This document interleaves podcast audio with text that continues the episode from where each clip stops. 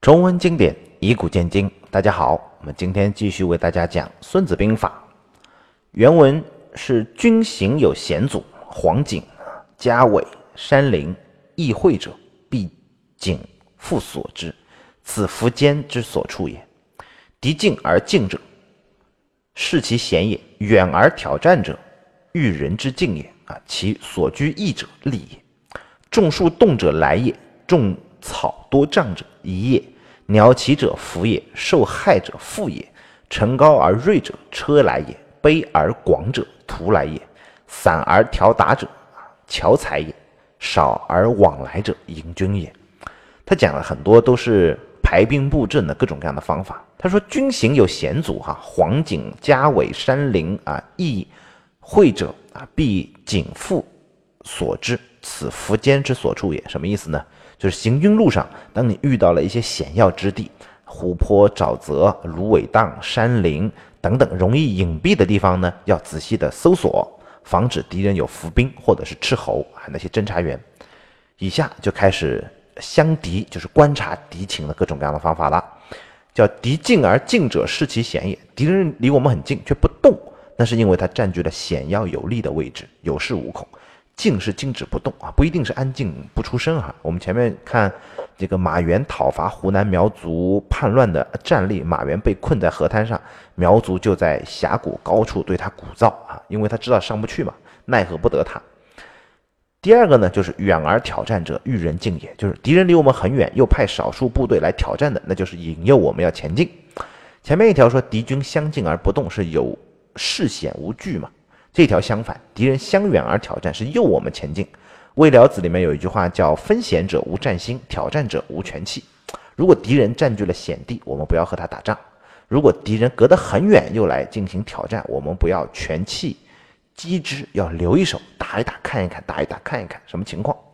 第三个呢，叫“其所居易者利也”，就如果敌人占据一个开阔地带，地形对他肯定是有利的。他想引诱我们过去决战，因为没有多少人傻到在一个开阔地带来去安营扎寨嘛，肯定有一些埋伏。种树动者来也，你看见树木摇动，那就是敌人来了。大部队开来是一定要伐木开道的啊，或者是制作一些兵器呀，搭建一些营盘呐，那些木头都会成为很好的一些工具。所以你看见树木摇动，那就是敌军来了。第五个呢，叫。种草多障者一夜。如果你在草丛当中设置障碍，那是布下一阵，那，敌人很有可能已经跑了。敌人可能是营垒不攻势还没完成，怕我们袭营，或者已经拔营撤退了。他怕我们去追他，往往会把那些草啊结成一堆，他假装好像是藏了人一样，去吓唬我们，不让我们过去。鸟起者伏也。那鸟本来飞得挺正常啊，它突然飞高高飞起，那就说明下面有人嘛。受害者富也，富是什么？一是敌人藏在树林当中偷袭过来，二是广城张翼，就是兵相当多，攻击面很大，倾覆式就地毯式啊，这个前进。这个时候树林里面的野兽都藏不住了，全都赶出来了，那说明这个问题很严重嘛。第八个就是城高而锐者车来也，就城土高而坚的，就是战车来了。卑而广者徒来也，就是如果城土啊很低。而且很宽广，那就是步兵来了啊！因为战车是排成一行向前走，所以羊城比较窄；步兵呢队列比较宽，所以羊城也会比较宽。但是人步行扬起的尘土没有车扬的那么高啊！在古代这个打仗的时候啊，专门有人放负责望敌尘，哈，看看敌人的尘土。三国时期，曹操追刘备，张飞为了疑惑曹操，还派了一队骑兵在马尾巴上拖一根树枝来来回奔驰呀，扬起冲天尘土。不知道那个曹操看了那个城啊，能看出是假的不？搞不清楚。第十个呢，就是散而条达者啊，巧才也，就是城土分散而成条状的，是敌人在砍柴。为什么分散而成条状呢？首先砍柴是到处去砍，所以它是分散的嘛。那拖然后再拖回来，拖完就是烟条成那个烟尘啊，它是成条状的。少而往来者，营军也。就尘土很少，有来有往，啊，时起时落，那就是在扎营。原文叫“辞卑而易备者进也，辞强而进屈者退也。轻军先出，居其侧者成也；无约而请和者谋也。奔走而成兵，啊，车者欺也；半进半退者，诱也。战而立者，击也；急而迎者，可也。见利而不进者，劳也；鸟疾者，虚也；夜呼者，恐也；君扰者，将不重也；惊其动者，乱也；利怒者，倦也。一样，哎，都是在讲各种各样不同的观敌的一些方法。慈悲而易备者敬也，就是敌人的使者来了，言辞很谦卑。我们派斥候去观察，发现他正抓紧时间来进行战备准备的时候，这是敌人在麻痹我们，让我们骄傲，让我们放松。他准备进攻了。其实，杜牧讲了一个战例啊，就是我们之前看过的一个战例，就是赵奢救堪舆之战。赵奢去邯郸只有三十里，就安营扎寨。秦军使者来，都好吃好喝的招待。那秦将就以为赵奢不敢来，然后秦使一走，赵奢就背道兼行哈，然后趁他他的不备，去直接到了城池，然后打败秦军。其实骗人的招数就那么几招，书上其实都写着，但是人们还是会上当，以至于有人会感叹啊，这傻子太多，骗子都不够用了。人们为什么会上当啊？其实西方有一句谚语是这么说的，他说。人们总是相信一些事情，啊，他们因为，只是因为什么呢？只是因为他们希望的是真的。别人制造的假象如果符符合你的期望，那自然你就会信心满满啊，甚至得意洋洋的以为果然不出我所料啊。其实这都是别人设计好了的。第十三个呢，讲的是什么？辞强而进趋者退也，就背辞而来的是要进攻，反过来就是来使措辞很激烈，摆出一副我要打你的那个架势的，就是色厉内荏，他意味着他要跑了。杜牧也讲了一个战例，他说吴王夫差北伐，然后和晋国争霸啊，与晋定公在黄池这个地方对峙，两军还没接战啊，越王勾践然后趁虚伐吴，这福才很害怕嘛，要回师去救，但是对于秦军已经在对峙着，你不战而退，第一呢你怕折了士气，第二呢对方一旦追，那你手下你没有办法跑嘛，这个时候就和手下的大夫们商议说，不战而退和战而争先怎么做有利？这个王孙罗他说：“今天必须要挑战，振奋人心，然后才能退。”于是吴王带甲三万到晋军一里的地方列阵，然后声音震天动地。然后晋定公啊派董鄂这个人啊出使，然后来问你到底啥意思？你到底是打还是怎么样？夫差这个时候亲自接见，然后厉声对他说：“孤知弑君在今日啊，不弑君亦在今日，就是要战要和，今日了个断。”那个董鄂回去见了晋定公，说：“我看吴王那个脸色似乎有大忧之事啊，如果今天打，就要拼命，不能跟他作战。”于是晋定公让步，同意讲和。那夫差这个时候占了先嘛，得了合约，保了面子，马上就撤兵回国了。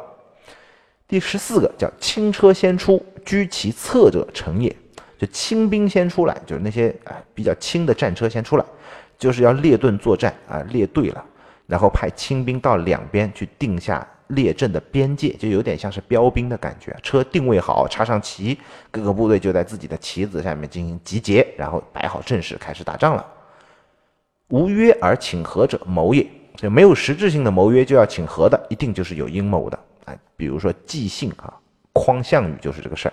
刘邦在荥阳被项羽包围，十分危急。这个时候纪信献计，他说：“我跟主公您长得很像，我假扮您从东门出降，您从西门逃走。”然后刘邦依计而行，给项羽送了一个降书啊，说汉王今天出降。那个项羽非常高兴。到了半夜，先是大批妇女啊，陆陆续续从东门出来，楚军都来围观啊。看，你看刘邦怎么还不出来啊？就等刘邦。等妇女们走完，天已经亮了。这个时候，纪信啊，就卧在一个乘龙车上，施施然出来，就是他在一个龙辇上，古代王才能坐的那个那个车上出来了。然后楚军看到刘邦响了，就喊项王万岁。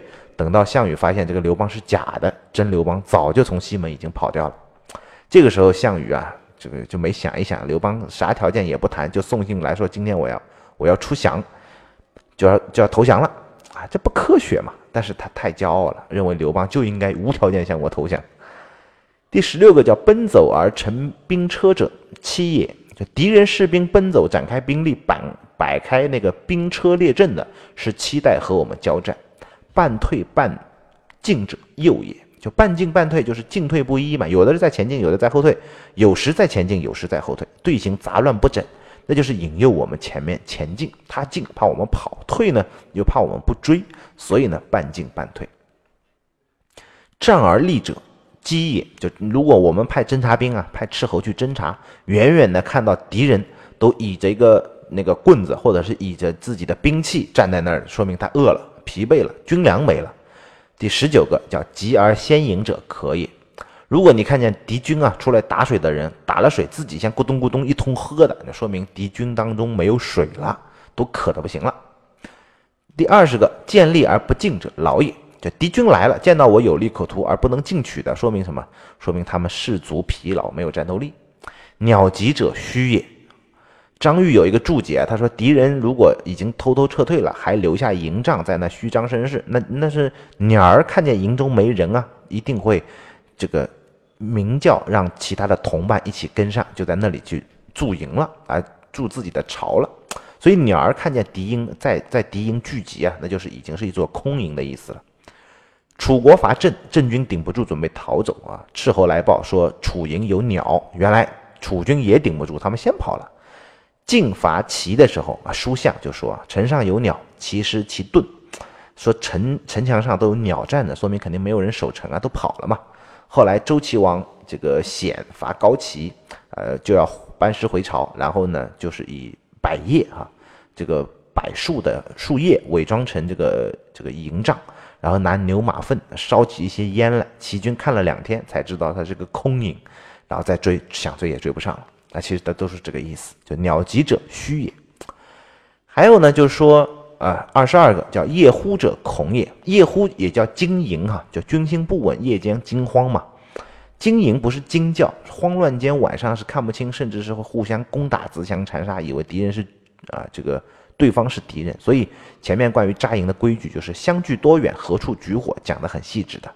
如果敌军来袭或者有经营之事，各营啊都要在自己的位置列队，都不许动，火堆全部点燃，亮如白昼，那么敌我自分了。再有弓箭手在高处射箭，就可以射杀入侵之敌。周亚夫平定七国之乱也遇到经营的事情啊，乱到互相攻扰，甚至闹到他的中军大帐。他他办法就是高卧不起睡觉啊。大家发现中军好像没什么事儿，就主帅没事儿，大家也就自然平息了。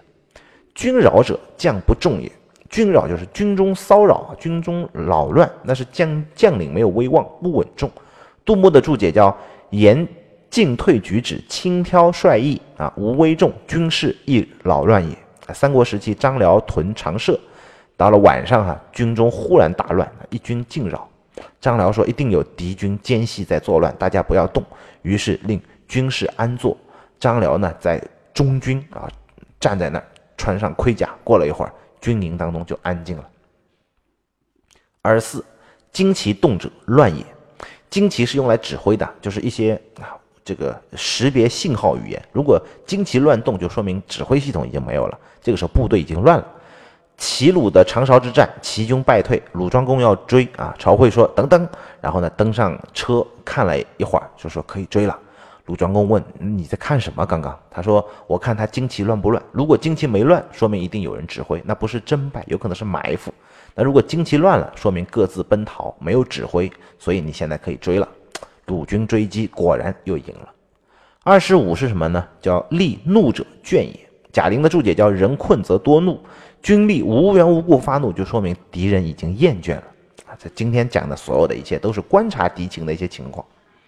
我们因为呃，在接下来的一个礼拜，我们要有很多的这个项目要来进行交付，所以在这个部分呢，暂时停更一个礼拜。我们到十一回来之后继续。和大家来读《孙子兵法》，我们下期再见。